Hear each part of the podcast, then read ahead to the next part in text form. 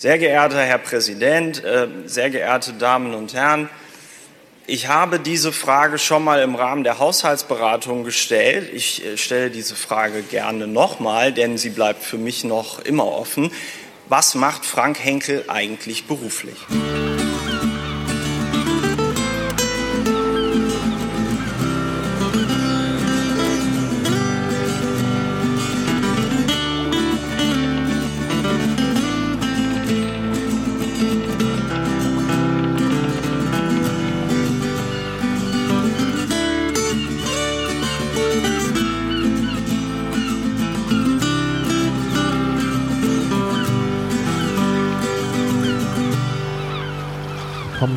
Klabautercast 150, ein kleines Jubiläum.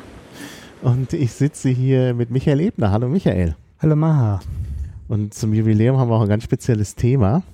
Also richtig ein tolles Thema eigentlich, nämlich die innere Sicherheit. Ja, klassisches Piratenthema oder so. Ja, ja, das ist wirklich, äh, äh, ja, wir gucken gleich mal. Aber bevor wir uns äh, über innere Sicherheit unterhalten, würde ich doch erstmal gerne wissen, wer du eigentlich bist. Also nicht nur ich möchte das wissen, ich kenne dich ja, äh, aber die äh, Zuhörer möchten das vielleicht wissen. Ja, also Michael Ebner mein Name, äh, auf Twitter Michael Ebner PP. Ähm, ich bin äh, jetzt 46 Jahre alt. Eigentlich studiert Theater- und Veranstaltungstechnik, dann doch in der IT gelandet und arbeite jetzt als freiberuflicher Softwareentwickler, mache so nebenbei so noch das ein oder andere Fachbuch, ähm, unter anderem auch Sicherheit in der Veranstaltungstechnik, da kommt dann auch schon wieder ein bisschen so mein Bezug zur Sicherheit rein.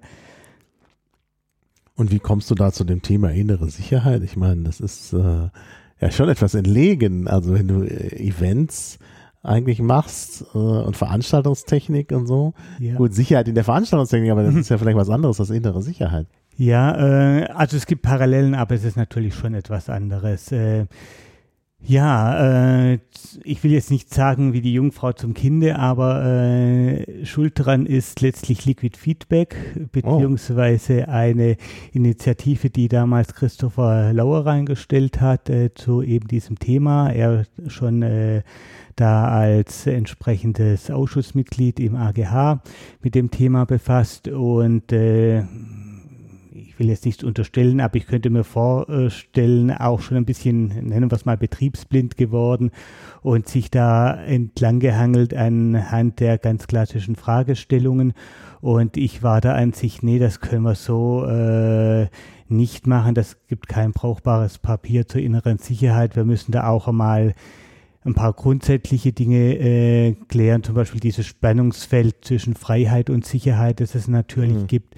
Ähm, es äh, darf auch nicht äh, so der Eindruck äh, erweckt werden, als dass äh, diese ganze Kriminalitätsgeschichte vor allem Problem ist von äh, finanziell schlechter gestellten Bevölkerungsschichten. Das ist ja äh, beileibe nicht der Fall. Es mhm. ist zwar Zuordnung äh, von äh, sozialen Schichtungen zu einzelnen Delikten feststellbar, aber äh, zu sagen, die Ärmeren sind grundsätzlich krimineller, das äh, geht völlig an der Realität vorbei. Mhm. Naja, klar. Das ist, das ist äh, ja, selbstverständlich. So, und äh, habe da also damals einfach äh, einen Gegenentwurf reingestellt, der hat äh, sogar eine Mehrheit bekommen.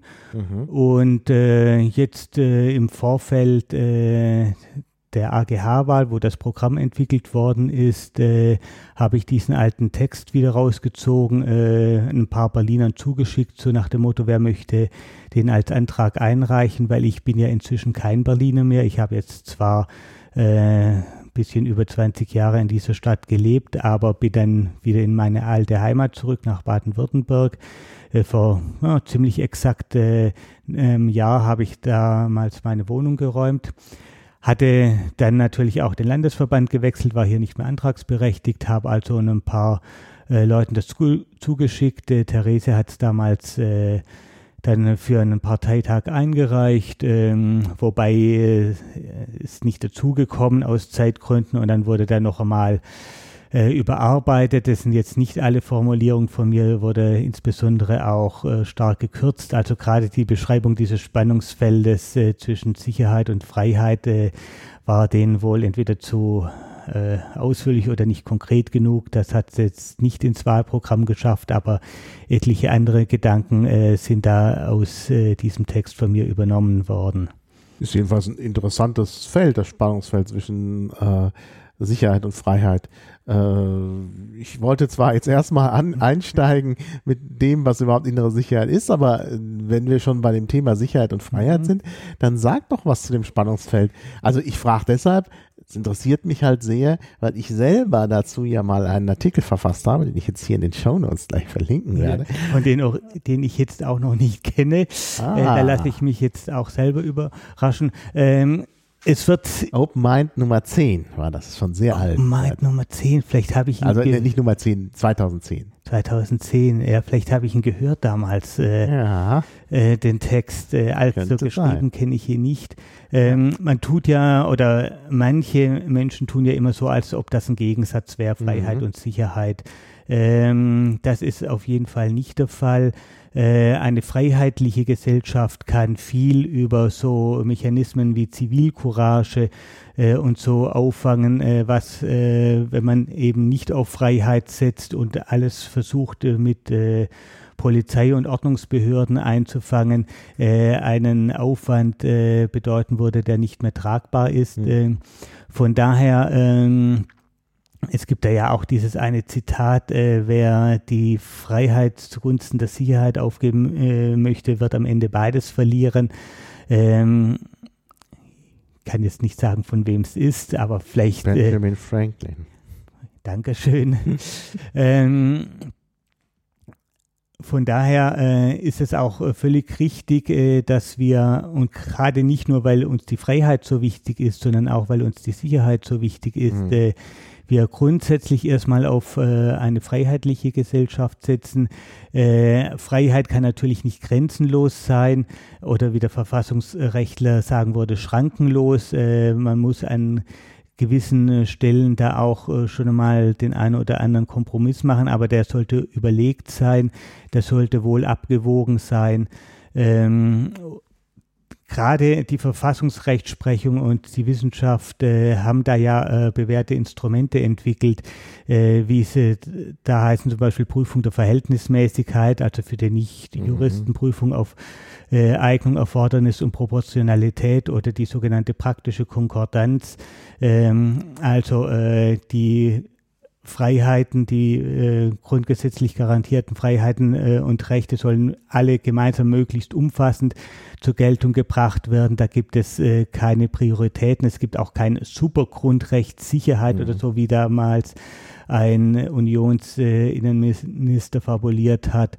Ähm, das ist es ja äh, so nicht gegeben, sondern wir müssen schauen, dass wir sowohl Freiheit als auch Sicherheit äh, und beides, äh, soweit wir es halt irgendwie möglich äh, organisieren können.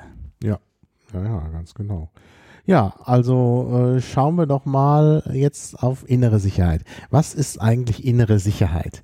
Und, ja, innere Sicherheit. Äh, ja, was, was umfasst das alles? Also man weiß ja Sicherheit, hat man eine ungefähre Vorstellung, innere, weil es nicht die äußere ist. Also es geht ja. nicht um äh, irgendwie äh, Militär und so. Da wird ja auch oft von Sicherheit gesprochen. Im letzten äh, Klabautergas mhm. im Übrigen. Den ich auch noch nicht geschafft habe. Er ist auch noch nicht lang online. Genau.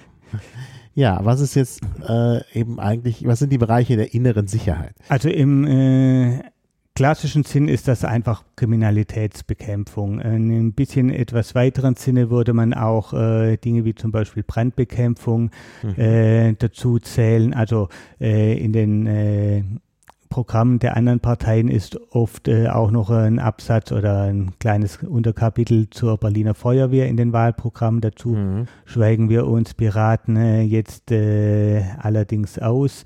Ähm, Ja, zur Feuerwehr gibt es, also ja. Feuerwehr ist wichtig, klar, äh, aber das ist jetzt äh, kein so politisches äh, Thema, wo es so viel äh, Konflikte gibt, sondern die muss halt anständig finanziert werden, dass sie in der Lage ist, ihre Aufgaben zu erfüllen. Das ist äh, dann äh, bei der Polizei schon ein bisschen kritischer.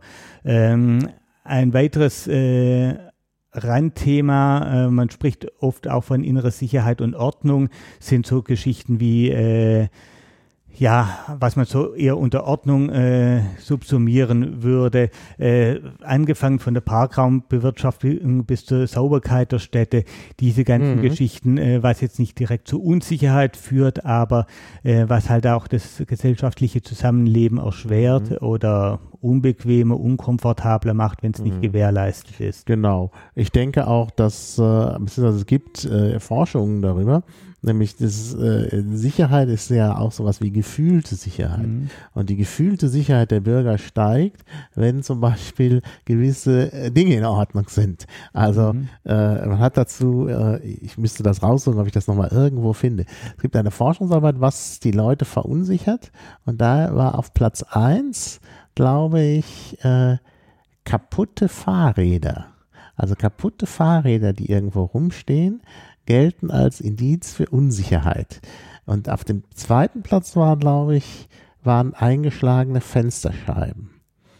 Was äh, ich, ich habe das deshalb, das ist auch der Grund, warum ich das in Erinnerung behalten habe. Kurz nachdem ich auf einem Seminar, äh, wo es auch um Sicherheit und Freiheit ging, äh, das äh, von dieser, von dieser Statistik, also von dieser Forschung gehört habe, war ich nämlich irgendwo im Ruhrgebiet und in, an dem Bahnhof, wo ich ausgestiegen bin, standen nicht nur kaputte Fahrräder herum, sondern die Scheiben äh, des Bahnhofs waren zum Teil eingeschlagen. Und da überkam ich in der Tat ein seltsames Gefühl. Mhm. Also eingeschlagene Fensterscheiben sind auch ein Problem, äh, was das Sicherheitsgefühl angeht. Ich denke, dass es in der Stadt, ich weiß nicht mehr, Oberhausen oder so, gar nicht so schlimm ist, aber mhm. das hat mich äh, noch äh, negativ berührt.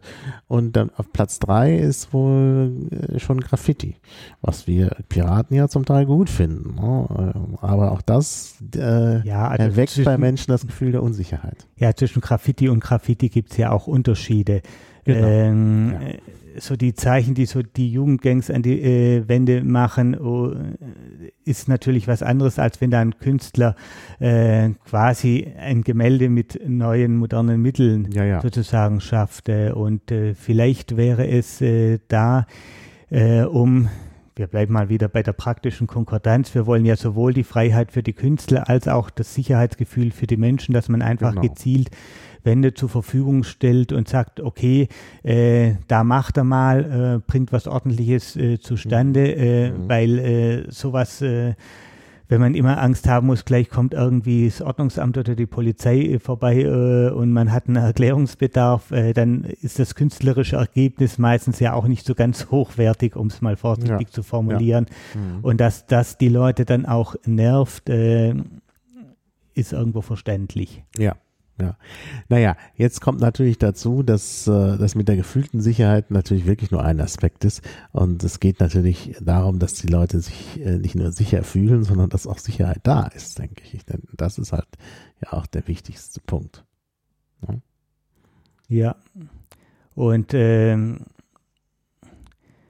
da, das ist äh, in der Tat gerade hier in Berlin eine gewisse Schwierigkeit, mhm. wenn man sich anschaut. Also ähm, wir haben, ja, also das Grundproblem war äh, letztlich, äh, dass da damals die Große Koalition die Landesbank versenkt hat und mhm. äh, dann kam eine Koalition, die angekündigt hat, es äh, wird gespart, bis es quietscht. Und jetzt quietscht es halt und zwar ja. ganz erheblich und nicht nur im Bereich der Bürgerämter, ganz anderes Thema, sondern halt auch im Bereich äh, der inneren Sicherheit. Mhm. Wenn man sich äh, die Zahlen anschaut, ich habe äh, mich mhm. gestern auch nochmal in Vorbereitung äh, ein bisschen durch die aktuelle Kriminalstatistik äh, gewühlt. Äh, wir haben allein jetzt in der letzten Legislaturperiode, also Zahlen 2011 bis 2015, die 16er sind aus verständlichen Gründen noch nicht da, mhm. haben wir eine Zunahme der Straftaten insgesamt von 15 Prozent. Mhm. Ähm, bei diesen ganzen Veränderungen muss man immer ein bisschen im Hinterkopf behalten, dass Berlin äh, in dieser Zeit auch äh, personell gewachsen ist, also ungefähr so um die 6 Prozent. Das heißt, äh, ein Zuwachs der Straftaten um 6 Prozent wäre eigentlich völlig normal und erwartbar gewesen. Hm. Wir sind bei 15 Prozent und das ist auch äh, ein längerer Trend schon, dass insgesamt äh, die Zahl der Straftaten steigt, die Aufklärungsquote sinkt. Hm. Das ist eigentlich nicht gut. Das ist nicht gut. Das ist nicht gut. Ähm, vor allem, weil das ja auch äh, ein rückgekoppelter Effekt ist. Also je äh, geringer die Aufklärungsquote, desto mehr lohnt sich dann wieder Verbrechen, äh, desto mehr könnten sich auch Leute wieder ermuntert fühlen, äh, dort Straftaten zu begehen.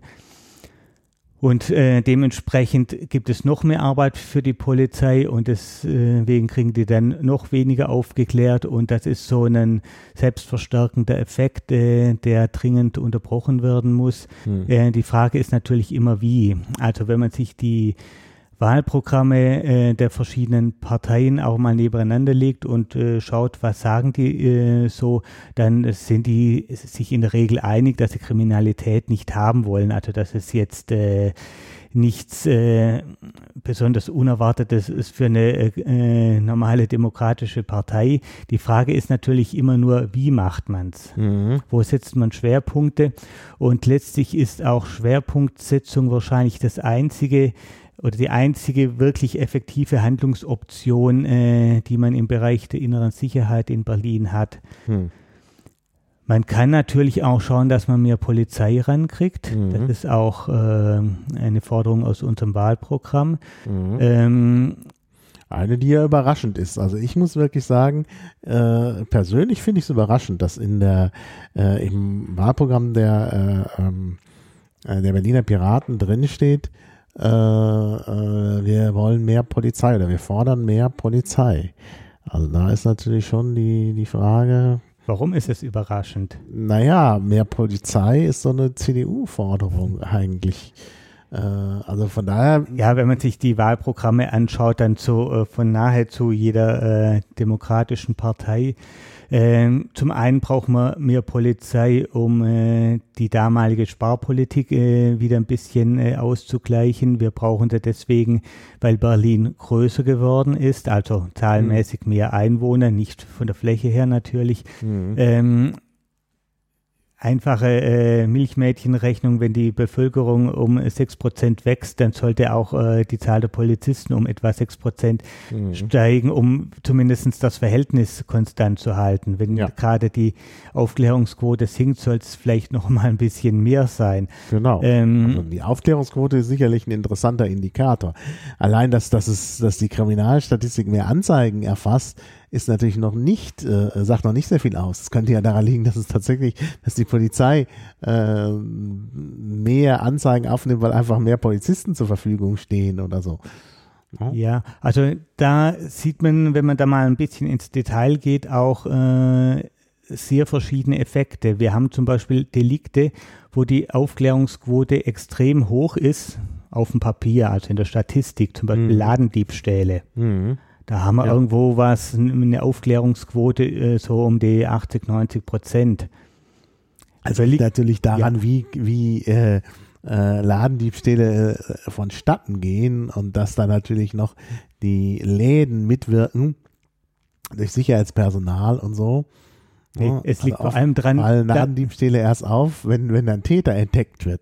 Eben. Äh, der Einzelhandel geht nicht dran und äh, erstattet bei jeder Inventurdifferenz einzeln eine genau. Anzeige äh, wegen Ladendiebstahl oder überhaupt wegen Diebstahl ist ja noch nicht gesichert, mhm. ob das irgendwie äh, normaler Ladendiebstahl war oder ob da irgendwie ein Mitarbeiter vielleicht lange Finger gemacht hat, mhm. sondern in der Regel wird das angezeigt, wenn man auch einen Täter mitliefern kann. Mhm. Ähnliche Effekte zum Beispiel bei der ganzen Drogenkriminalität. Äh, das mhm. wird dann erfasst, wenn man jemand hat. Mhm. Ähnliche Geschichte. Ähm, mit äh, zum Beispiel den ganz äh, der sogenannten Beförderungserschleichung, klassisch Schwarzfahren. Das mhm. kommt dann in die Statistik rein, wenn man auch gleich den Täter dazu hat. Mhm. Genau. Das heißt, das sind Geschichten, die von Haus aus die Aufklärungsrate stark nach oben ziehen. Um einfach mal eine Zahl zu nennen, Straftaten insgesamt 2015 wären äh, 569.549, mhm. also eine gute halbe Million. Die Aufklärungsrate 43,9 Prozent, mhm. also nicht mal die Hälfte. Wenn man dann jetzt sich aber überlegt, dass solche Massendelikte wie Schwarzfahren äh, da mit sehr hohen Aufklärungsraten mhm. in die äh, Statistik reinlaufen, dann ist auch wieder völlig klar, dass äh, andere Delikte deutlich geringer sind. Ja, ja. Wir haben dann noch so ein paar äh, Geschichten, wie zum Beispiel die ganzen Tötungsdelikte, wo wir auch äh, klassisch eine hohe Aufklärungsrate haben, weil da die Polizei einfach auch so lange ermittelt, äh, solange es noch irgendeinen Ansatz gibt. Ja, ja. Ähm, richtiger Prioritätensetzung, ja. Äh, aber es gibt äh, andere Deliktsarten, wo dann eigentlich quasi nur noch äh, Statistik geführt wird. Ja, also klassisch Fahrraddiebstahl, Aufklärungsquote unter 5 Prozent. Ja. Und das heißt noch nicht, dass bei diesen 5 Prozent oder noch nicht mal 5 Prozent dann hinterher auch ein äh, Täter in den Knast geht, sondern in der Regel wird das Verfahren einfach eingestellt, mhm. weil die Staatsanwalten völlig überlastet sind. Und das Ja, ist auch so ein Aspekt, den man so ein bisschen berücksichtigen muss, wenn man äh, so klischeehaft äh, mehr Polizei fordert. Mhm. Eine Kette ist immer nur star so stark wie das schwächste Glied. Äh, Mhm. Es bringt nichts, mehr Straftaten aufzuklären, wenn die Staatsanwaltschaften wegen Überlastung dann äh, alles wieder einstellen müssen. Genau, genau. Naja, ich denke, den Aspekt hast du jetzt nicht so genannt, äh, aber wenn man sich das durchliest im Wahlprogramm der Piraten, da steht ja nicht einfach nur mehr Polizei, sondern da steht ja nun auch, dass es besser ist, auf äh, die personelle Ausstattung der Polizei zu setzen, als äh, äh, Videoüberwachung zu machen. Also das ist ja ganz eindeutig, ist dieser Punkt ja im Kontext der Videoüberwachung äh, zu sehen. Ähm, denn äh, Videoüberwachung, äh, ja, was, was hilft Videoüberwachung oder, oder auch ähm, andere Formen der äh, ja, elektronischen oder digitalen Überwachung. Das, äh, ich meine, wir wissen das ja zum Beispiel von den sogenannten IMSI-Catchern, ähm, also da, dass man halt guckt, wer, äh, welche Bürger äh, haben äh, irgendwo ihr Handy eingeschaltet. Äh, das hat man großflächig versucht in Berlin, zum Beispiel, äh, um das aufzuklären, dass äh, irgendwie Auto Autos gebrannt haben, also Autobrände aufzuklären. Mhm. Da hat man, glaube ich, 1,6 Millionen äh, Menschen äh, per, äh, also Handy sozusagen überwacht, beziehungsweise geguckt, wer war an den entsprechenden Städten. Äh, Das, hat, das ist ein riesiger Aufwand gewesen. Äh, Man hatte ja auch keine IMSI-Catcher, musste das äh, Equipment also mieten und inzwischen hat man es gekauft, auch für sehr viel Geld. Ich glaube, es auch über eine Million Euro hat es gekostet. Und die Aufklärungsquote ist null. Also man hat durch die IMSI-Catcher nichts erreicht, nur eben Geld ausgegeben und eben auch die persönliche Freiheit eingeschränkt, indem man äh, 1,6 Millionen Unschuldige da einfach erfasst hat. Also das finde ich Ja. einfach so. Es gibt da so den Schlimm. netten äh, Spruch, wenn man nach einer Nadel im Heuhaufen sucht, dann macht es keinen Sinn, da noch mehr Heu drauf zu werfen. Genau. Das erleichtert die Suche nicht. Ja. Und äh, eben das ist jetzt äh, ein Effekt, sei es äh, mit diesen IMSI-Catchern, sei es äh, mit Videotechnik. Ähm, Videotechnik ist Sicherheitssimulation Genau. Ja, im besten Fall. Also es mag so ein bisschen die gefühlte Sicherheit von dem einen oder anderen äh, erhöhen, äh, aber spätestens dann, wenn man mal gesehen hat, was für Bilder da rauskommen, was man darauf erkennt, Mhm. äh, es ist auch so eine völlig weltfremde Vorstellung Mhm. äh, der Leute, dass da irgendwo vor einer großen Videowand äh, dort äh, Polizisten sitzen und dann erkennen, oh, da passiert was, äh, da schicken Ja. wir jetzt gleich mal Kollegen hin. Mhm. Ähm, Genau, das, das, das passiert ja nicht. Äh, Ja. Das wird äh, mit äh, grottiger Qualität aufgezeichnet äh, und dann kann man so ähm, eine Handvoll Straftaten kann es bei der Aufklärung helfen, wenn man da ein paar Bilder hat, wo man dann vielleicht doch noch erkennen kann, wer hat da angefangen, wer hat zuerst zugeschlagen oder so. Äh, also es ist jetzt nicht so, dass es zu 100 Prozent äh, wirkungslos ist, aber es ist doch vom Aufwand-Nutzen-Verhältnis aus äh, Sicht äh, der inneren Sicherheit, jetzt mal den Datenschutzaspekt äh, völlig außen vor gelassen, mhm. aber äh, vom Aufwand-Nutzen-Verhältnis ist es einfach äh, schon unterirdisch. Ja, sicher. Das heißt, auch wenn man nur rein mit der inneren Sicherheit argumentiert, kommt man seriöserweise nicht zu der Forderung, wir wollen jetzt mehr Videotechnik haben. Mhm. Ja. Es mag an einzelnen Stellen, äh, mag es äh, irgendwo gerechtfertigt sein, aber äh, zum Beispiel mal ein komplettes äh, U-Bahn-Netz oder so Video zu überwachen, mhm. Das ist sinnlos. Das mhm. ist rausgeschmissenes Geld, das bindet unnötig die Kapazitäten, das bindet auch unnötig die politische Debatte, wo wir sinnvollerweise über Dinge äh, diskutieren könnten, die vielleicht wirklich helfen. Ja, ganz genau. Ganz genau. Also wie gesagt, ich finde das, und das ist ja sogar auf den Wahlplakaten der CDU immer mit der sogenannten Videotechnik, wo man sich erstmal fragt, was meinen die überhaupt damit? Aber da geht es halt eben um Überwachungstechnik. Ja. Und äh, da fragt man Schönes, sich. Schönes, schöner Satz, ich habe extra rausgeschrieben aus dem CDU-Wahlprogramm.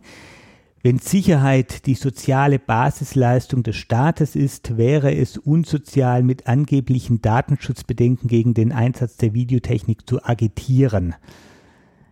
Hm?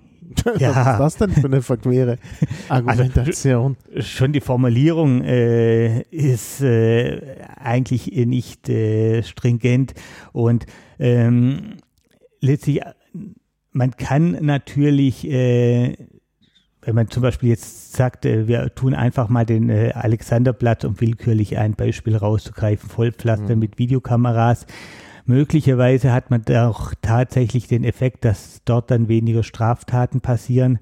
Hm. Dann passieren sie halt zwei Straßenzüge weiter. Ja. Das ist oft so die Geschichte, wenn man die äh, Wirksamkeit von solchen Maßnahmen beurteilen möchte, äh, dass man doch den Blick etwas weiten muss. Äh, mhm. Auch wieder hier jetzt CDU-Wahlprogramm. Die Zahl der Einbrüche ist weiter auf dem Rückzug, mhm. schreiben die dort.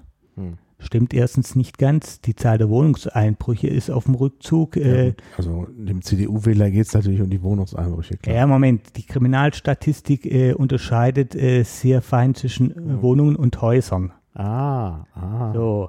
So, ah. Moment, das, Moment, Moment, Moment, das, äh, da muss man genauer hinschauen. Ja, ja, und möglicherweise stimmt. haben die da noch nicht einmal absichtlich gelogen, sondern irgendjemand hat Wohnungseinbrüche geschrieben und damit recht gehabt. Die mhm. sind sogar leicht gesunken. Ich erkläre auch gleich warum. Äh, und irgendjemand hat dann redaktionell gesagt, äh, dauernd reden wir von Wohnungseinbrüchen, wir schreiben hier mal nur Einbrüche. Und daraus ja. den Satz falsch gemacht. Ja. Möglicherweise war es auch das. Mhm. Die Wohnungseinbrüche sind tatsächlich ein bisschen gesunken, so etwa um sieben Prozent. Mhm. Bei einer gleichzeitig wachsenden Stadt äh, von etwa sechs Prozent ist das auf den ersten Blick schon ein Erfolg. Ja. Woher kommt das? Äh, die haben die Beratungsleistungen, also wie kriege ich meine Wohnung einbruchsicher, mhm. haben die äh, verstärkt und ich glaube auch kostenlos gemacht. Wobei das, ja. glaube ich, schon vor längerer Zeit war. Also diese große Kampagne, da bin ich mir gar nicht mal so sicher, ob das jetzt wirklich auf Kosten von äh, Rot-Schwarz geht oder noch in der Zeit vorher war. Und da ja. erinnere ich mich, das ist jetzt schon ein paar Jahre her. Mhm. Vielleicht. Ich habe es nicht mehr genau nachrecherchiert. Es war gestern Abend schon spät, wer es eigentlich gemacht hat, aber gestehen wir mal der CDU mhm. äh, zu, dass so wie sie es äh, schreibt im Wahlprogramm, dass das ihr Verdienst ist. Jetzt mhm. schauen wir uns auf die Entwicklung bei den Einbrüchen in Häusern mhm. äh, uns das mal an. Die sind um 75 Prozent gestiegen. Mhm. Also drastischer Anstieg. Insgesamt äh, die Einbrüche in, nennen wir es mal, Wohngelegenheiten insgesamt um 7,3 Prozent mhm. gestiegen, bei gleichzeitig Anstieg von äh, 6 Prozent der Bevölkerung, also ein bisschen überproportional, aber eigentlich so im Bereich mhm, der mhm. statistischen Streuung. Ah, ja. Das heißt, dadurch, dass sie angefangen haben, die Wohnungen sicherer zu machen, mhm. haben wir eine ganz deutliche Verlagerung hin zu den Häusern wo mhm. es natürlich nichts hilft, einfach nur die Wohnungstür zu verrammeln. bei einem, ich Genau. habe ja äh, bis letztes Jahr selber in Berlin gewohnt, wenn die Wohnungstür sicher ist, gerade bei einer Wohnung im 18. Stock, Ja, anders kommt da keiner mehr rein. Ja, äh, ja. Um die Fenster braucht man sich äh, nicht mehr zu Genau, kümmern. genau. Ähm, in einem Einfamilienhaus ist die Situation eine andere. Mhm. Ja. Und äh, sie hätten halt gleichzeitig jetzt auch noch rangehen müssen, äh, dort eine Kampagne zu machen, um das auch Mhm. rundum sicher zu kriegen. Dann hätten sie aber wahrscheinlich den Effekt gehabt, dass dann zum Beispiel ja, Fahrräder geklaut werden oder was auch immer. Ich meine, die äh, Leute, Mhm. die äh, gerade wenn sie Berufsverbrecher sind, sei es, äh, weil sie Naja, damit ihren Lebensunterhalt, sei es, weil sie drogenabhängig äh, sind und einfach äh, jeden Tag ihre zwischen 20 und 100 Euro äh, brauchen, die verlegen sich dann halt was anderes, dann werden halt äh, alten Omis die Handtaschen geklaut oder was auch immer. Mhm. Ja. Ähm, es macht keinen Sinn, äh, punktuell eine Sache sicherer zu machen, weil man dann halt sofort die Ausweichbewegungen haben. In der Gesamtschau bringt Genau. Ja, das ja. halt sehr, sehr wenig und von daher immer wenn da statistisch versucht wird nachzuweisen, das ist ja so gut geworden äh, mit äh, oder so erfolgreich äh, mit, wir haben jetzt hier zum Beispiel Videotechnik Mhm. und plötzlich äh, Kriminalität äh, stark gesunken, dann weiten wir doch mal bitte den Blick, wie sie, sie dann schon allein beschränkt nur mal auf den gesamten Bezirk aus Mhm. und stellt dann oft fest, ähm, hat sich halt einfach nur verlagert. Mhm. Mhm. Und das rechtfertigt dann den Aufwand nicht. Ja, ja. Also das ist schon interessant, gerade diese Geschichte mit den Wohnungen und den Häusern. Denn ähm, ich glaube, unter den Einfamilienhausbesitzern äh, gibt's mehr CDU-Wähler. Also da, da, das, da, da haben sie jetzt eigentlich genau. Ja, aber welche CDU-Wähler äh, schaut schon in die Polizeistatistik rein? Ja, aber schaut ins Wahlprogramm. Ja, weil er sich vielleicht äh, doch nicht mehr so ganz sicher ist, ob er die CDU wählt. Und dann liest er das und dann sagt er, ah, ja, ja, das ist gut. Die tun was. Dabei, äh, ja, Der, derweil ist es eine Verschlimmbesserung. ja, ja. Also, um die Zahl nachzureichen, die Diebstähle insgesamt sind um 25 Prozent gestiegen. Mhm. Äh, also immer gegenhalten, äh, äh, Stadt ist um 6 Prozent gewachsen. Da haben wir also äh, eine deutliche Zunahme. Die Aufklärungsquote bei Diebstählen insgesamt, da stecken auch schon die Ladendiebstähle drin mit der Mhm. traditionell sehr hohen Aufklärungsquote auf dem Papier. Äh, die Aufklärungsquote ist zwischen 2011 und 2015 von 23,6 auf 18,9 gesunken. Also ähm, wenn sich die CDU äh, so äh, gebiert als äh, wir garantieren hier die innere Sicherheit äh, und das Eigentum der Bürger, äh, dann haben sie einfach kläglich versagt. Ja, den Eindruck hat man wirklich auch. Ja, ja. Ja, ja. Das ist es, das ist ja.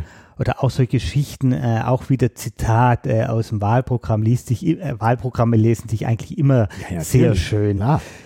So, wörtliches Zitat Union. Wir haben in den letzten Jahren für einen kräftigen Personalaufwuchs gesorgt mit 17 neuen Stellen bei den Strafgerichten, 30 bei, den Zivil, bei der Zivilgerichtsbarkeit sowie 34 zusätzlichen Wachtmeistern.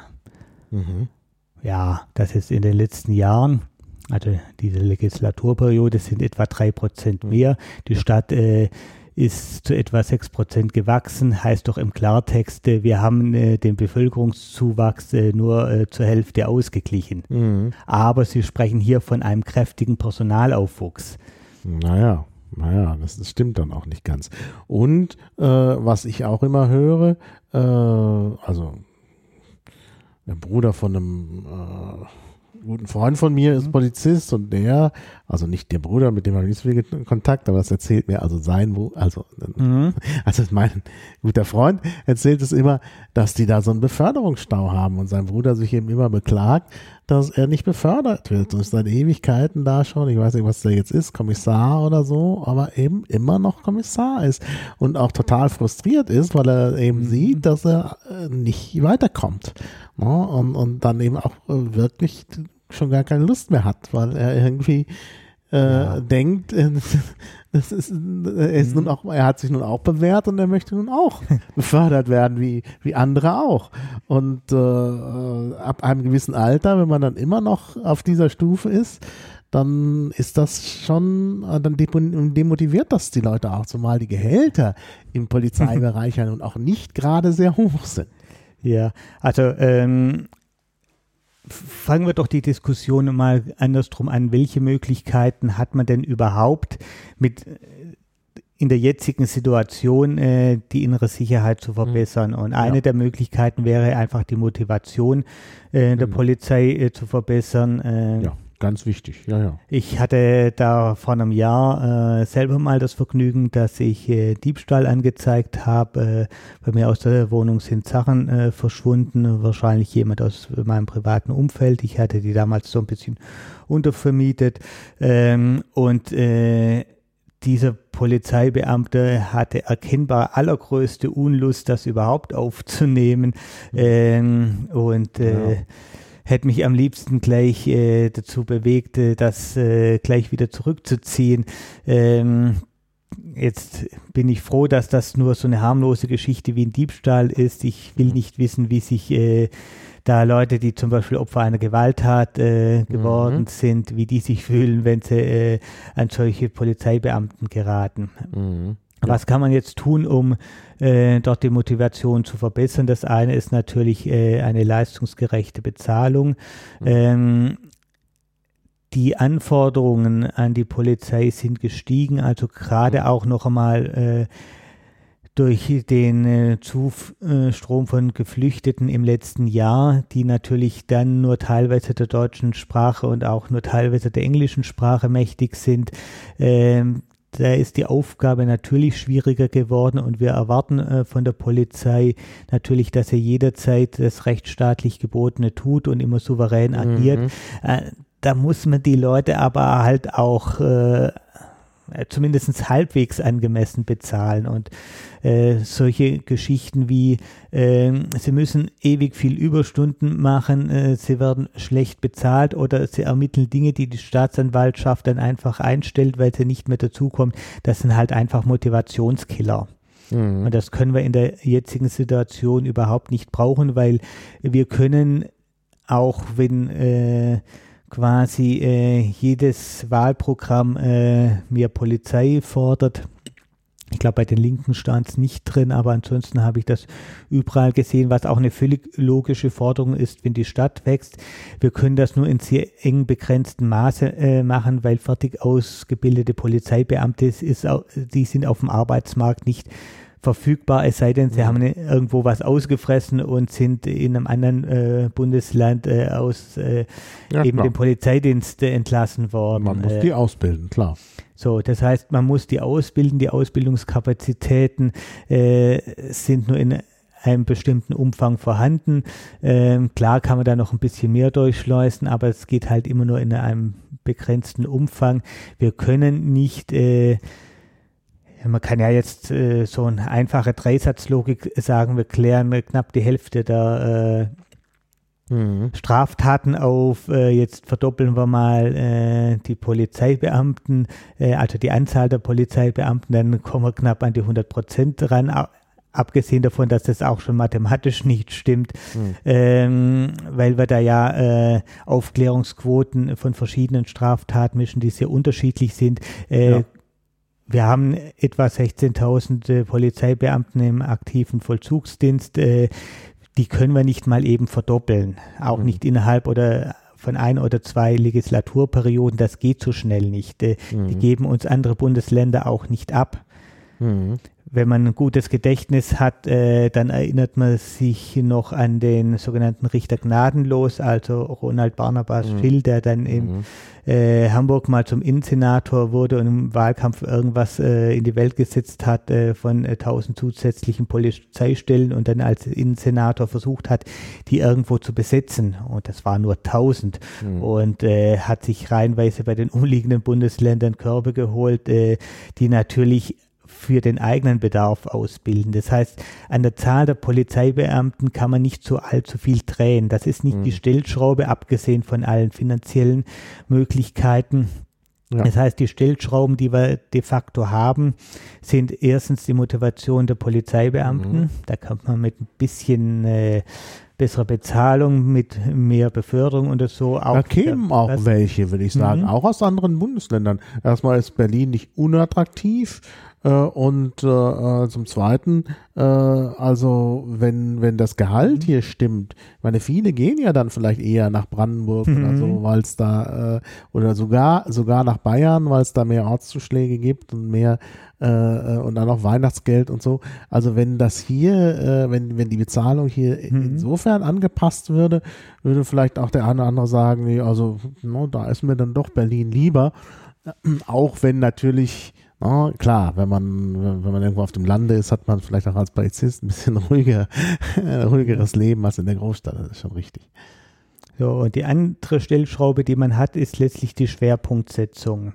Das ist auch ein Gedanken, den wir dann wieder im Wahlprogramm drin haben. Mhm. Äh, und Schwerpunktsetzung heißt natürlich nicht, dass wir alles gleich zum Schwerpunkt äh, erheben äh, können.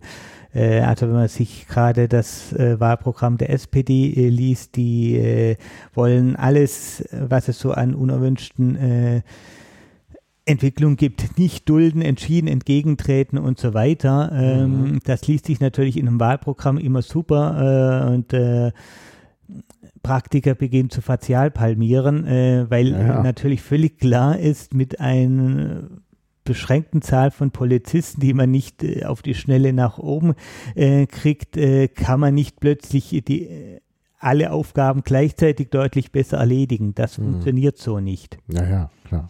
Und da ist natürlich äh, nicht die erste Frage, was wollen wir als Schwerpunkte haben, äh, letztlich natürlich alles am liebsten, sondern erstmal die Frage, wo wollen wir uns weniger einsetzen? Mhm. Mhm. Und das ist eigentlich die spannende Frage und das sind nach meinem Überblick, ich habe jetzt äh, die Wahlprogramme gestern äh, nur so einigermaßen lesen können, aber wir sind, glaube ich, die einzige Partei, die auch mal klar sagt, äh, welche Geschichten wollen wir nachrangig machen. Mhm. Und das ist die eine Geschichte, äh, die sogenannte Beförderungserschleichung, also mhm. klassisch Schwarzfahren, was nicht in ein Strafverfahren äh, gehört, weil zum Teil einfach äh, aus Fahrlässigkeit aus Fahrlässigkeit begangen, äh, halt einfach den Fahrschein vergessen oder solche ja, ja, Geschichten. Äh, auf der anderen äh, Seite äh, oft äh, ich nenne es jetzt einfach mal Armutskriminalität, obwohl es eigentlich nicht in dem Sinne wirklich kriminell ist, äh, weil der Schaden, der entsteht, äh, übersichtlich ist, um es mhm. mal so zu formulieren. Das sind halt alte Leute oder arme Leute, äh, die sich halt einfach keinen Fahrschein leisten können. Drogenabhängige zum Beispiel auch. Ähm, da ist äh, das Strafrecht, da ist insbesondere die Gefängnisstrafe nicht das adäquate Mittel. Ja, natürlich nicht. Also da muss man wirklich mhm. was tun. Also dass da im Plötzensee ganz viele Schwarzfahrer sind, das kann es doch nicht sein. Also das ist wirklich, äh, die müssten, da würde ich wirklich sagen, sollte die Piratenpartei Regierungsverantwortung haben, mhm. müssten die sofort raus und sofort, also das, äh, also das ist geht gar nicht. Ja, also wenn man sich auch anschaut, was denn Strafhaft kostet, mhm. für das äh, ja. Geld, womit man äh, die in einem Monat einsperren kann, äh, kann man denen eine, eine Bahncard 100 für ein Jahr in die Hand drücken. Mhm. Da könnte im gesamten Netz äh, fahren äh, äh, in der gesamten Bundesrepublik. Naja, wunderbar, jetzt Schwarzfahrer noch belohnen. Ja, aber nur mal, um die Verhältnisse ja. klar äh, zu machen. Äh, die andere Geschichte, die wir laut Wahlprogramm äh, dort äh, untergewichten wollen, ist einfach äh, die Drogenkriminalität. Mhm. Das ist ja etwas, äh, was Henkel stark forciert hat, ohne dass da irgendwie ein erkennbarer Nutzen rausgekommen mhm. ist. Abgesehen davon, dass er halt viele Polizeibeamten frustriert hat, weil die sich halt auch vorkommen wie der Sisyphus. Hm. Also naja. antike Mythologie, derjenige, der immer den Stein auf den Berg hochrollen genau. muss. Genau. Ähm, also ohnehin wollen wir ja insgesamt zu einer anderen Drogenpolitik kommen. Da ist allerdings viel auf Bundesebene. Da lässt sich auf äh, Landesebene nur in begrenztem Umfang äh, machen, aber man kann zumindest äh, dann äh, an zwei Stellen drehen. Das eine ist äh, im Bereich der klassischen Polizeiarbeit, dass man einfach sagt, äh, das machen wir jetzt nachrangig. Wir kümmern uns zum Beispiel jetzt erstmal um die Fahrraddiebstähle und mhm. die anderen Sachen, das kommt dann später. Und ähm, ja. dann kann man äh, rangehen äh, mit Substitution, die es natürlich gibt, aber die man äh, deutlich ausbauen kann. Dahingehend, äh, also Substitution wird leider immer noch äh, dazu verwendet, um zu versuchen, Süchtige, die im Prinzip Schwerkranke sind, zu disziplinieren. Mhm. Das funktioniert nicht und das ist nicht sinnvoll. Naja. Ähm, also was soll das, die auf äh, bestimmte Ausgabezeiten da fest äh, zu nageln, wenn die ohnehin ihr Leben nicht auf die Reihe kriegen? Äh, was soll das ähm, da äh, mit Beikonsum?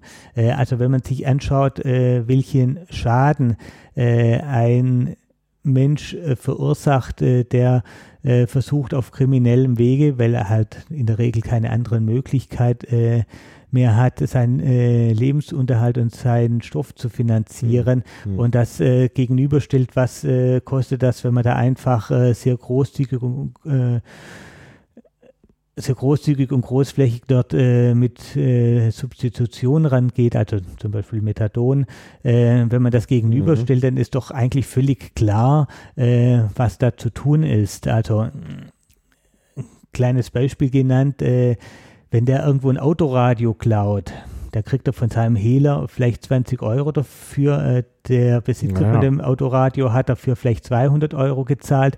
Und der äh, Sachschaden, äh, der da entsteht, wenn die Scheibe noch eingeschmissen wird und das irgendwo da rausgewaltet wird, liegt äh, nochmal höher.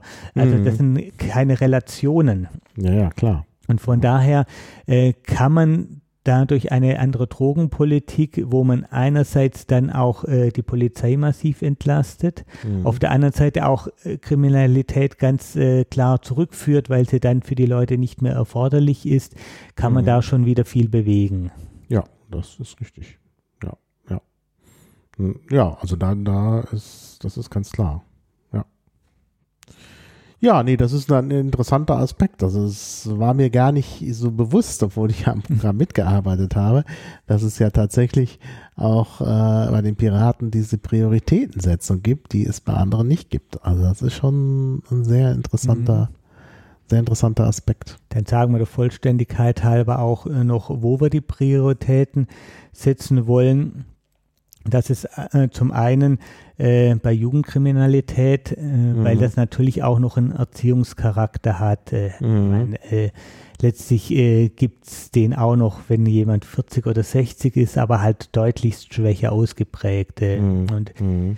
ähm, völlig klare Geschichte. Ähm, ein Staat kann nur einen gewissen Anteil von Kriminalität über Polizeiarbeit und äh, Repression äh, überhaupt bewältigen. Mhm. Wenn die mhm. Sache zu hoch äh, wird, ähm, dann kriegt man das nicht mehr aufgehalten. Ja, ja, klar. Weil da einfach ja. der Aufwand zu hoch ist. Also äh, ein Staat äh, oder ein Gemeinwesen, wo, sagen wir mal, ein äh, Drittel der Menschen kriminell ist, äh, das ist im Prinzip verloren. Und von daher müssen wir schauen, äh, dass die Menschen einfach äh, so erzogen werden, solche Anreize haben, was auch immer, möglichst halt nicht kriminell zu werden. Mhm. Äh, dann hat man natürlich immer noch eine gewisse Restkriminalität und das kriegt man dann mit Polizei und Justiz mhm. aufgefangen. Mhm.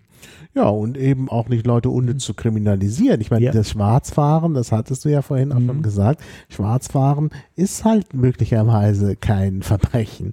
Äh, und ja. von daher, es ist ja auch keins. Also es wird ja erst ein Verbrechen durch die sogenannte Dienstleistungserschleichung und die Dienstleistungserschleichung könnte man einfach mal aus dem Strafgesetzbuch streichen. Ja, also ohnehin würde der Jurist feinsinnig äh, zwischen Verbrechen und Vergehen unterscheiden. Ja, es wäre auch nur ein Vergehen, also es ist eine Straftat und die ist auch äh, strafrechtsdogmatisch äh, sehr schwer begründbar, jetzt nicht wegen dem mhm. geringen mhm. Schaden, sondern was ist denn das aktive Tun eines äh, einer Person, eines Schwarzfahrers, äh, was erschleicht yeah. der, erweckt den Anschein, äh, wenn er da drin sitzt, er häbe einen Fahrschein. Also letztlich geht es einfach nur äh, darum, äh, zivilrechtliche Ansprüche durchzusetzen. Ja, ja. So wird dann Strafrecht äh, missbraucht. Genau, das ist Missbrauch. Das ist tatsächlich ein Missbrauch des Strafrechts, würde ich auch sagen. Ja, das, das kann nicht sein. Ja, also das, das, also das ist mhm. ganz klar. Also ich werde das mit der Dienstleistungserschleichung auch nochmal verlinken. Ja. ja. so wir waren bei der Schwerpunktsetzung. Ja. Der zweite Schwerpunkt, den wir nennen, ist die Wirtschaftskriminalität. Mhm. Also so klassische Sachen wie Korruption, Beamtenbestechung, wenn man zum Beispiel an Bauaufträge rankommen möchte und diese Sachen.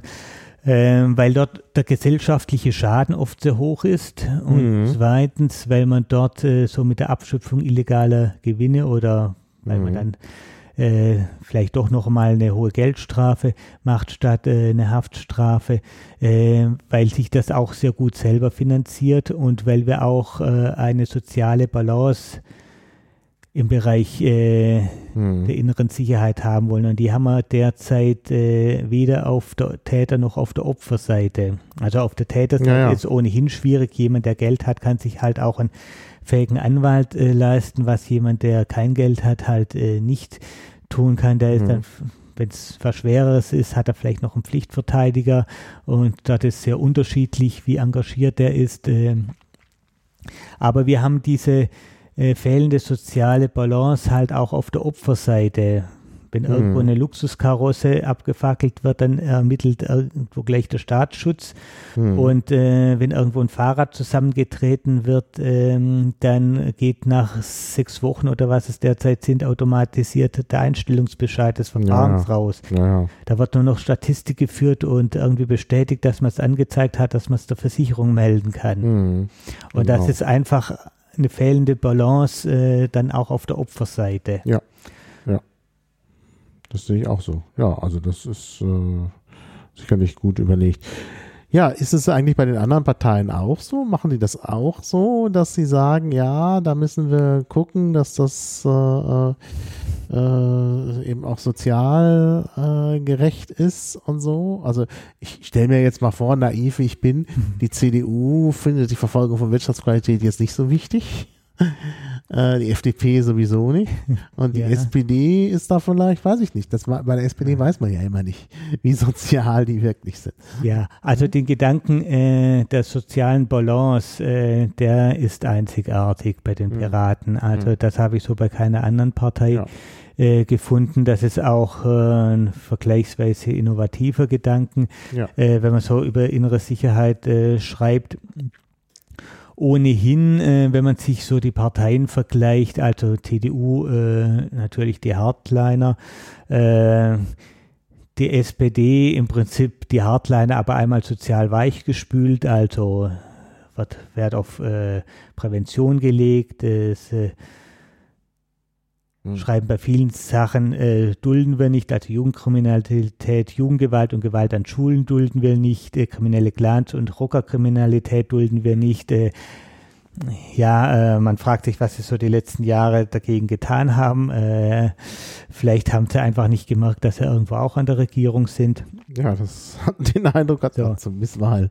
Dann schreiben sie auch so, deswegen werden wir jedes Jahr mindestens 100 neue Stellen im Polizeivollzug schaffen.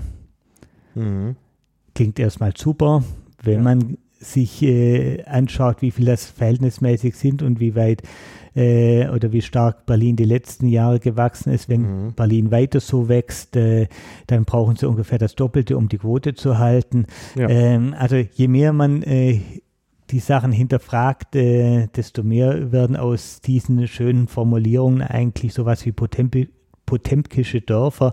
Äh, da ist eine Fassade, da ist nichts dahinter. Ähm, eigentlich am besten neben natürlich dem Programm der Piraten, aber da bin ich jetzt möglicherweise nicht ganz unbefangen, hm. sind so die äh, Programme von Bündnis 90, die Grünen und der FDP. Mhm. Also auch solche Geschichten, dass wir, dass dort der Gedanke äh, drin ist, dass wir zu einer anderen Drogenpolitik hinkommen äh, müssen, finden sich äh, in diesen beiden Wahlprogrammen. Ja, ist doch, ist doch gut. Also wenn, wenn auch andere da gute Ideen haben. Ja. Ja, wobei FDP äh, dann auch wieder so Sachen drin hat. Heutige Kriminalitätsschwerpunkte sind Städte baulich so zu verändern, dass sie weniger zu kriminellen Taten einladen.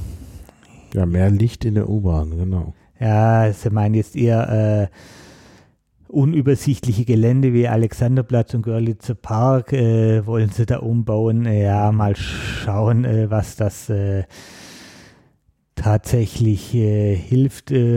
Äh, bei Bündnis 90 der Grünen haben wir dann auch äh, Dinge drin, die wir zum Beispiel äh, bei der mhm. Piratenpartei nicht haben. Zum Beispiel Waffenmissbrauch wollen sie wirkungsvoll verhindern. Sie sagen zwar nicht wie, mhm. aber so als Ziel ist es ja auch mal schon ähm, hilfreich.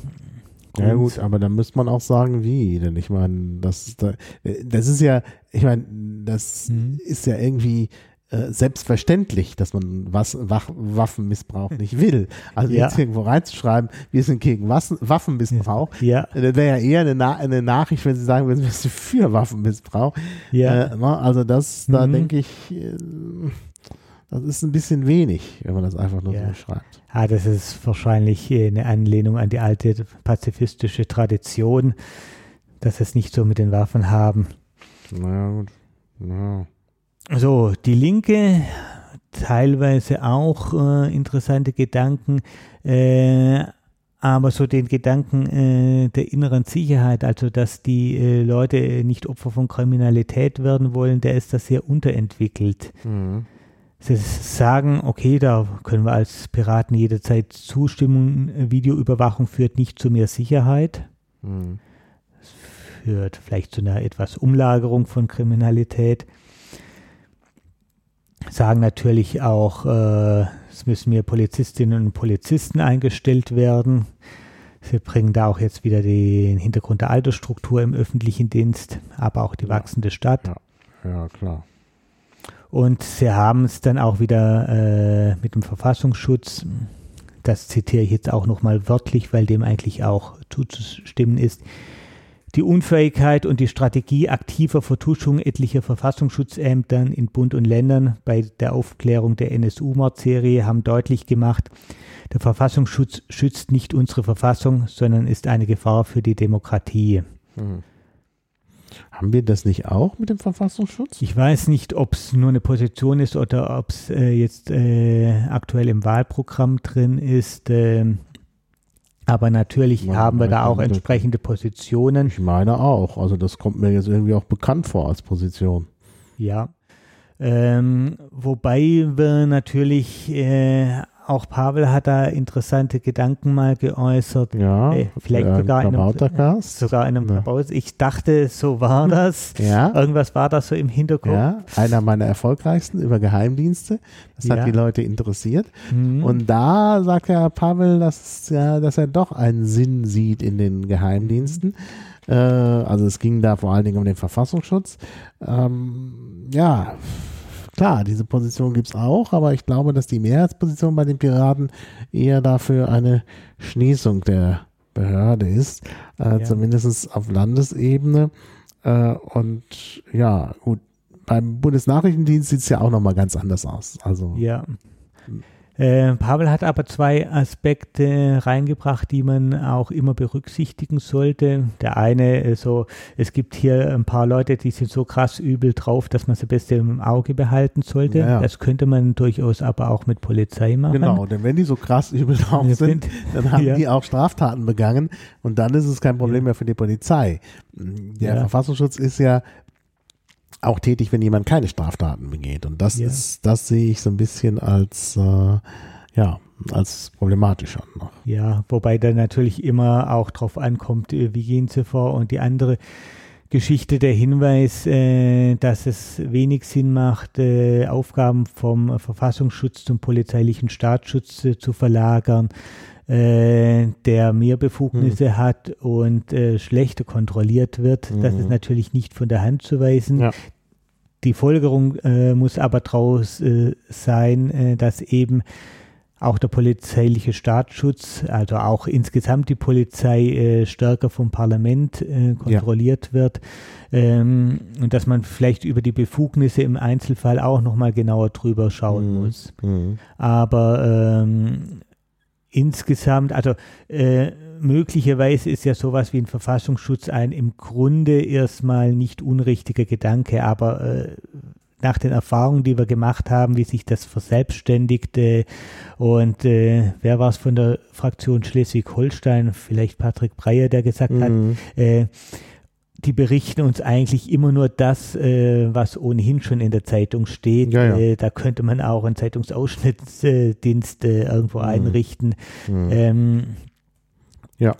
Ja, ja. Die führen halt einfach ein Eigenleben und äh, bringen wenig und richten äh, nicht selten halt auch erheblichen Schaden an, siehe ja. diese NSU-Problematik. Ja, ja, ja, klar. Mhm.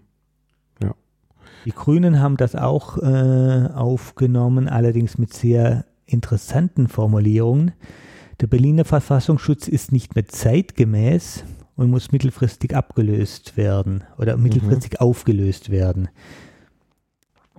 Ja, naja, genau. Mhm. Zeitgemäß oder nicht da jetzt äh, das Vok Vokabular der Wahl ist, sei ja mal auch dahingestellt. Ja, ja, ja, ja. Ja, gut. Gut. Also, wie gesagt, ich meine, wir hätten da entsprechendes im Wahlprogramm mhm. und vielleicht nicht im Wahlprogramm, das kann auch im Grundsatzprogramm sein. Äh, ich ich gucke nochmal nach. also, das, äh, das ist sicherlich. Auf jeden Fall haben wir uns eindeutig positioniert. Ja, ja, das auf jeden Fall. Ja, ähm, ja, wir haben eigentlich, glaube ich, so jetzt die wichtigsten Aspekte der inneren Sicherheit äh, angesprochen und auch jetzt mal verglichen mit den anderen mhm. Programmen. Also die CDU ist ja vor allen Dingen so diese Law and Order Partei. Diese vorgebliche Law and Order Partei, weil sie kriegen es halt einfach nicht gebacken. Genau. also zumindest hier nicht in Berlin. Wo, anderswo mag das vielleicht ein bisschen anders mhm. aussehen. Mhm. Aber hier in Berlin ist es jetzt nicht nur im Bereich äh, der Geflüchtetenproblematik und äh, im Bereich der Bürgerämter eigentlich in äh, Offenbarungseid, äh, sondern äh, auch im Bereich der inneren Sicherheit haben sie versagt. Ja, das gehört ja auch alles ins gleiche Ressort. Ne? Also nicht die Flüchtlingsproblematik ja, per se, ja. aber, aber äh, es ist ja auf jeden Fall so, dass die Bürgerämter auch äh, ne, zur mhm äh, inneren, also nicht zur inneren ja. Sicherheit, aber zum Inneren gehören. Ne? Das ist ja sozusagen der andere Aspekt. Wenn es nicht um Sicherheit geht, dann geht es um Bürgerämter und äh, das hat ja auch nicht funktioniert. Ja, und die Geschichte, wo dann Henkel langsam völlig freigedreht ist, also jetzt diesen Konflikt um die Rieger Straße so zu genau. eskalieren, äh, unabhängig davon, wie man äh, da zu diesen Leuten steht. Also erstens, ja. äh, Rechtsstaat bleibt äh, bitteschön Rechtsstaat und es ist einfach ein Armutszeugnis äh, und ein Offenbarungseid und anderswo hätte wahrscheinlich der Innensenator gehen äh, müssen, wenn dann äh, die Mieter dann mit dem Gerichtsvollzieher wieder den Zugang äh, zu ihrem Haus äh, da ja, durchsetzen. Ja. Das ist un unfassbar. Also unfassbar die, dieses Versagen und dann äh, da nicht mit der Wimper zu zucken und mhm. keine Reaktion. Also das brauchen wir gar nicht drüber zu sprechen. Ja, also dass ein Senator selber am Sessel klebt, das kann man ja vielleicht noch erklären, aber dass auch die Partei da nicht sagt, äh, Junge, so jetzt aber mhm. nicht mehr, du versaust uns äh, alle Wahlchancen. Mhm. Ja, genau. Ja, ja, das, das ist sicherlich genau der, der, der Aspekt, aber ja, man, man versteht es nicht. Also da hätte wirklich glaube ich, was passieren müssen. Übrigens ja auch interessant, dass äh, Henkel ja, bevor er Innensenator geworden ist, tatsächlich eine, äh, einen runden Tisch mit den Hausbesitzern äh, gefordert hat. Und kaum war er Innensenator, nicht kaum war er Innensenator, aber dann als Innensenator mhm. wollte er von einem runden Tisch nichts wissen. Und ich finde, das ist auch nicht gerade, ja, nicht gerade äh, professionell. Also man ja, muss doch eigentlich äh, wenn man selber den Vorschlag gemacht hat, äh, muss man doch eigentlich auch sagen, okay, dann machen wir das jetzt mal mit dem äh, runden Tisch und dann kann man immer noch sehen. Ne?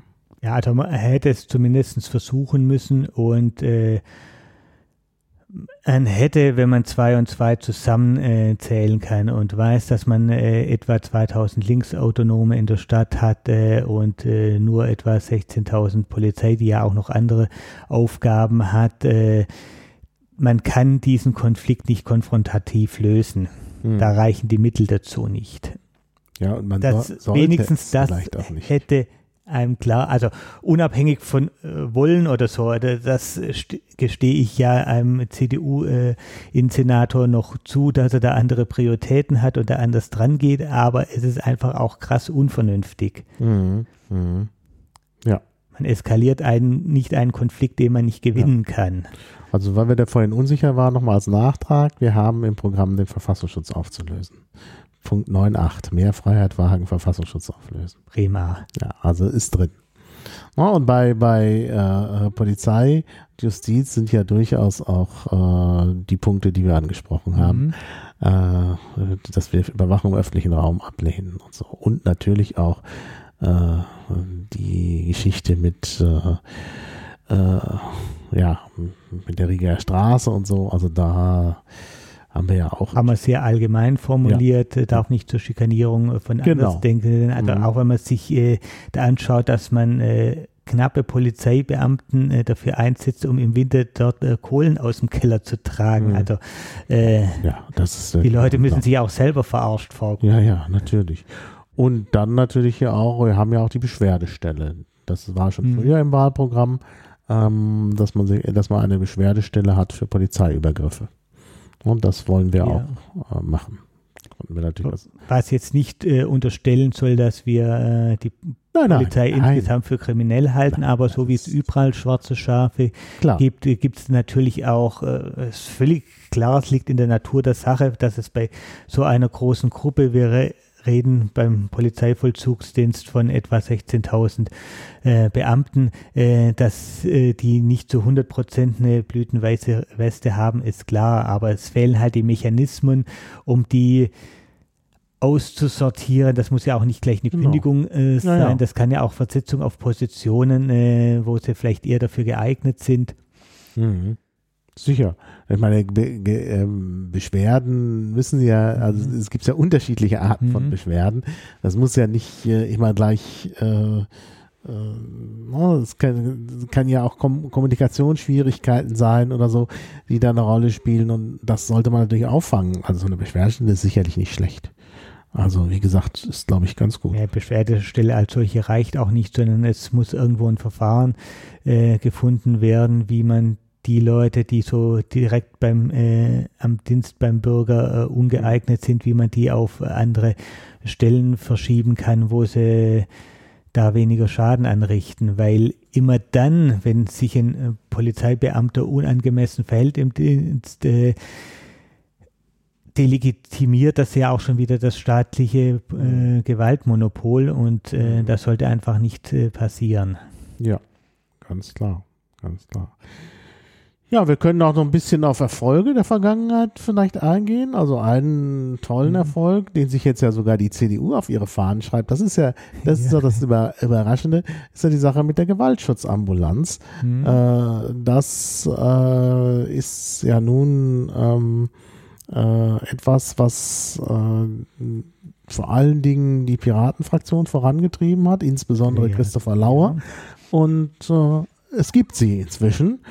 Äh, und inzwischen Sie macht ihre Arbeit. Sagt die CDU in ihrem, in ihrem Werbefilm für die Wahl, ihr sogenanntes Programm, äh, da sagt sie, äh, ja, sie hätten die äh, Gewaltschutzambulanz auf den Weg gebracht. Naja, der Punkt ist, es ging am Ende natürlich nur mit der Mehrheit im Abgeordnetenhaus. Ja, natürlich. Das heißt natürlich, äh, am Ende hat der Senat äh, da positiv drüber abgestimmt.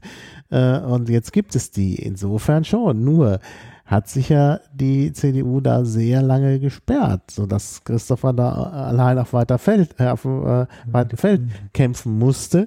Und äh, das habe ich nun auch aus erster Hand, weil ich äh, beim Fraktionsfest äh, zufälligerweise neben der Frau von der Gewaltschutzambulanz, die extra dann mhm. zu den mhm. Piraten gekommen ist, auch um sich da äh, äh, ja in gewisser Weise zu bedanken für die Aktivitäten. Äh, neben der saß ich und die hat so ein bisschen zum Nähkästchen geplaudert, wie schwierig das alles war in Berlin und wie eben besonders mhm. äh, die Große Koalition da äh, nichts wissen wollte. Und äh, äh, das ist, äh, das ist dann schon, glaube ich, eine ne Leistung, die ohne die Piraten nicht zustande gekommen wäre. Ja, man muss also, wenn man die Leistung dieser Fraktion äh, beurteilt, äh, bitte schön auch so fair sein, immer zu berücksichtigen. Äh, also sie waren nicht nur neu, sondern waren auch die kleinste Fraktion äh, und sind da gegen eine, ja, und ja. gegen eine große Koalition angerannt. Normalerweise ist das Spielchen, dass alle Anträge ohnehin äh, abgelehnt werden. Und mhm. man ist um jeden Punkt froh, den man irgendwo durchkriegt. Und äh, in dem Fall ist es äh, besonders schön, weil das äh, gerade ich mhm. nenne es jetzt mal schwachen Menschen hilft, also Menschen, die äh, da Opfer einer Gewaltstraftat mhm. äh, geworden sind. Ähm, und das ist äh, doch etwas, wo äh, sehr nachhaltig äh, was bewirkt werden konnte. Und äh, von Christopher Lauer in der Berliner Politik wird nicht nur der Satz bleiben, was macht Frank Henkel eigentlich beruflich, sondern eben auch dieser ganz klare Erfolg. Mhm. Ja, ja, nee, das muss man wirklich sagen. Nee, das ist, um das nochmal kurz zu äh, erklären, was mhm. diese Gewaltschutzambulanz ist. Äh, da kann man, wenn man Opfer äh, von Gewalt geworden ist, da kann man da hingehen und da muss man jetzt auch nicht unbedingt die unangenehmen Dinge nochmal, über die unangenehmen Dinge sich nochmal ausfragen lassen, sondern da wird eben gerichtsfest eben auch äh, die, äh, äh, werden auch die Verletzungen untersucht, sodass man mhm. hinterher eben auch was unternehmen kann gegen die Peiniger äh, und eben auch noch, äh, also nicht äh, auch vielleicht noch nach einiger Zeit. Wenn es zum Beispiel um äh, Gewalt im häuslichen Rahmen gibt, da gibt es natürlich auch Leute, die dann nicht gleich sofort äh, vor Gericht gehen, aber es ist doch schon mal gut, wenn man äh, dokumentiert hat, dass man da Opfer geworden ist. Und das kann man also in dem Bereich machen. Natürlich, ich meine, das war immer das Argument der, äh, der CDU, äh, dass äh, wenn jemand Opfer einer Vergewaltigung geworden ist, jeder Arzt verpflichtet ist, entsprechend das Gerichtsfest äh, äh alles zu machen. Nur äh, wenn man Opfer einer Vergewaltigung geworden ist, äh, will man nicht vielleicht zu jedem Arzt gehen und sich da ausfragen lassen. Das ist natürlich auch nochmal so eine Geschichte. Und deshalb ist das mit der Gewaltschutzambulanz schon, glaube ich, eine, eine wichtige Sache. Man hat die Möglichkeit, da besonders sensibilisiertes Personal genau. dorthin genau. zu packen. Und äh, das weiß auch nicht jeder, der Opfer geworden ist, dass es äh, mhm. zum Beispiel eine Vergewaltigung, dass das jeder Arzt macht. Äh, mhm. Dann kommen vielleicht schon wieder so Bedenken, äh, manche Leute sind ja zum Beispiel nicht krankenversichert mhm. oder sind privatversichert, genau. haben ekelhaft hohe Zuzahlungen, mhm. ähm, um überhaupt in einen günstigen Tarif zu kommen. Ähm, dann überlegt man mal, was kostet mir das? Will ich das jetzt wirklich anzeigen? Spare ich mir das jetzt äh, nicht vielleicht lieber? Und eben diese Überlegungen entfallen und man weiß, okay, da ist jemand, der darauf spezialisiert mhm. ist, äh, der mhm. stellt dann so kann man annehmen, weil man davon ausgehen kann, dass man da schon die richtigen dafür einstellt. Der stellt erst auch keine, mal keine unangemessenen Fragen. Genau. Äh, und gerade wenn man soeben so Opfer geworden ist, ist man da auch äh, oft noch nicht so in der persönlichen Verfassung, da hart äh, gegen mhm. vorgehen zu können mhm. und zu wollen. Mhm. Ja, also ich halte das auch für, für ganz richtig und ganz wichtig. Also, dass das äh, äh, so gekommen ist. Also sicherlich hier ein, ein äh, Erfolg aus ja. der Opposition raus. Ja, muss man sich in einem äh, Atemzug nennen mit dem BER-Ausschuss und äh, der ja. Reprivatisierung oder Rekommunalisierung der Berliner Wasserbetriebe. Genau. Ja, auch ein großer Erfolg. Ne? Also gerade da, äh, ja, also das sind alles so Sachen, die man aus der Opposition erreicht hat. Manchmal hat man das Gefühl, dass da mehr erreicht worden ist als in der Regierungskoalition. Mhm. Also jetzt unabhängig natürlich von der, von der eigentlichen Regierung. Der Senat kann natürlich viele Dinge tun. Die Frage ist, was machen die zugehörigen Parlamentarier? Mhm. Ja. Ja, haben wir denn das Thema innere Sicherheit soweit abgedeckt und da gibt es noch irgendwelche Punkte, die dir sehr auf der Seele brennen, dann möchten wir sie nicht vergessen natürlich. Nee, ich glaube, wir wollen es jetzt mal nicht zu ausufernd machen. Man könnte natürlich noch viel in Details reingehen, aber wer möchte sich das alles anhören? Man ist ja immer ganz froh, äh, wenn man da nicht allzu viel mit dem Thema zu tun hat, weil man als normaler genau. Bürger meistens dann damit zu tun hat, wenn man da irgendwie gerade wieder Opfer einer mhm. Straftat mhm. geworden ist, also das Fahrrad mal wieder weg oder zusammengetreten mhm. oder sowas. Mhm. Äh, man ist ja sonst eigentlich eher froh, wenn man äh, da ein bisschen Abstand halten kann. Ja, Genau. Jetzt vielleicht doch nochmal eine ganz persönliche Frage. Wie kommt es, dass du äh, äh, doch immer noch auch in Bezug auf die Piraten Berlin so engagiert bist, obwohl du jetzt in Baden-Württemberg wohnst?